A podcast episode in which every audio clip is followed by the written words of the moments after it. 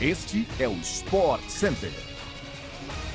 Um bom dia para você, fã do esporte. Chegamos com mais um podcast do Sport Center que vai ao ar de segunda a sexta-feira, às 6 horas da manhã, além, é claro, de uma edição extra às sextas à tarde. Eu sou Luciano Amaral e não se esqueça de seguir o nosso programa aí no seu tocador preferido de podcasts.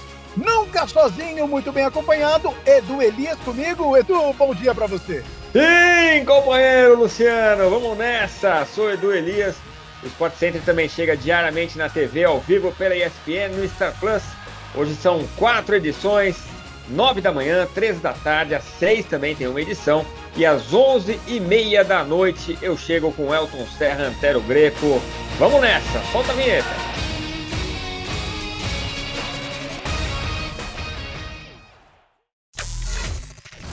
A Holanda se classificou às oitavas de final como primeiro lugar do Grupo A da Copa do Mundo do Catar. Vai encarar os Estados Unidos. Em ritmo de treino e sem muita inspiração, a Laranja venceu a seleção do país sede por 2 a 0 no estádio Al Bayt, na cidade de Alcor, nesta terça-feira. Gakpo e Frank de Jong marcaram os gols holandeses. O Catar foi lanterna do grupo sem pontinho algum. Senegal venceu Equador por 2 a 1 nesta terça-feira no Estádio Internacional Califa e passou às oitavas de final nesse mesmo grupo. Classificada em segundo lugar no grupo que é o Grupo A, a seleção africana volta a um mata-mata no Mundial após 20 anos. Ismail Assar abriu o placar para os senegaleses. Caicedo empatou pelo Equador e Koulibaly marcou por último para garantir a vitória da seleção africana.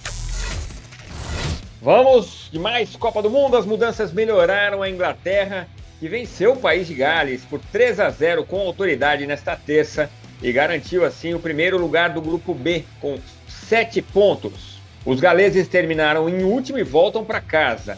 Rashford, com dois gols, foi o destaque da partida. Phil Foden completou o placar. O jogo como todo teve superioridade americana, com muita disposição, sobretudo no setor de meio campo.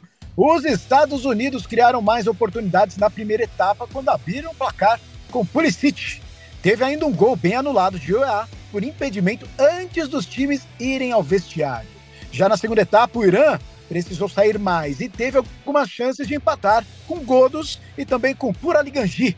Os americanos, no entanto, souberam defender o resultado favorável e garantiram a classificação.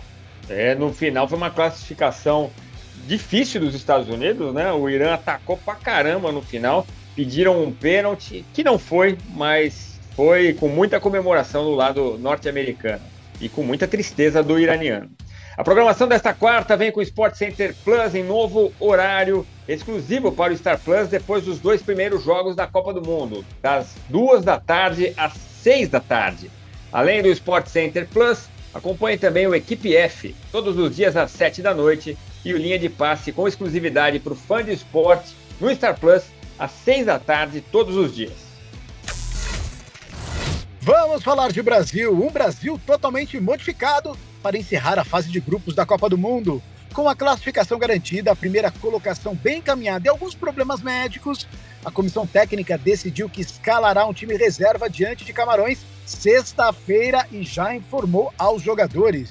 Tite já não tem à disposição Neymar, Danilo, ambos com problemas nos tornozelos, e Alexandro com uma lesão muscular no quadril. Ainda há outros jogadores que passaram por quadro febril ou de mal-estar na última semana. Com a decisão de poupar titulares, o treinador começará a montar a equipe no treino de quarta-feira. A tendência é que a linha defensiva não tenha surpresas, com Ederson, Daniel Alves, Militão, Bremer e Alex Telles. O lateral direito, por sinal, se tornará o jogador mais velho a defender o Brasil em Copas. 39, um menino. Na cabeça de área, Fabinho, que ainda não foi utilizado, e Bruno Guimarães são os favoritos, restando seis nomes para o quarteto ofensivo. A julgar pelas escolhas diante de Sérvia e Suíça, Rodrigo, Anthony, Gabriel Jesus e Martinelli têm boas chances. As outras opções são Pedro e Everton Ribeiro. O atacante Kylian Mbappé participou do treino da França nesta terça-feira no Catar com o tornozelo esquerdo enfaixado. O jogador do PSG, artilheiro francês na Copa do Mundo com três gols, teria sofrido uma lesão enquanto defendia o clube e as dores melhoram e pioram de tempos em tempos. Ele teria sentido o tornozelo novamente durante a vitória por 2 a 1 sobre a Dinamarca no último sábado. Apesar da lesão e da região enfaixada, Mbappé completou a atividade com seus companheiros. E de acordo com o jornal L'Equipe, o artilheiro francês é esperado na equipe titular contra a Tunísia, apesar de o treinador Didier Deschamps planejar utilizar um time misto na partida.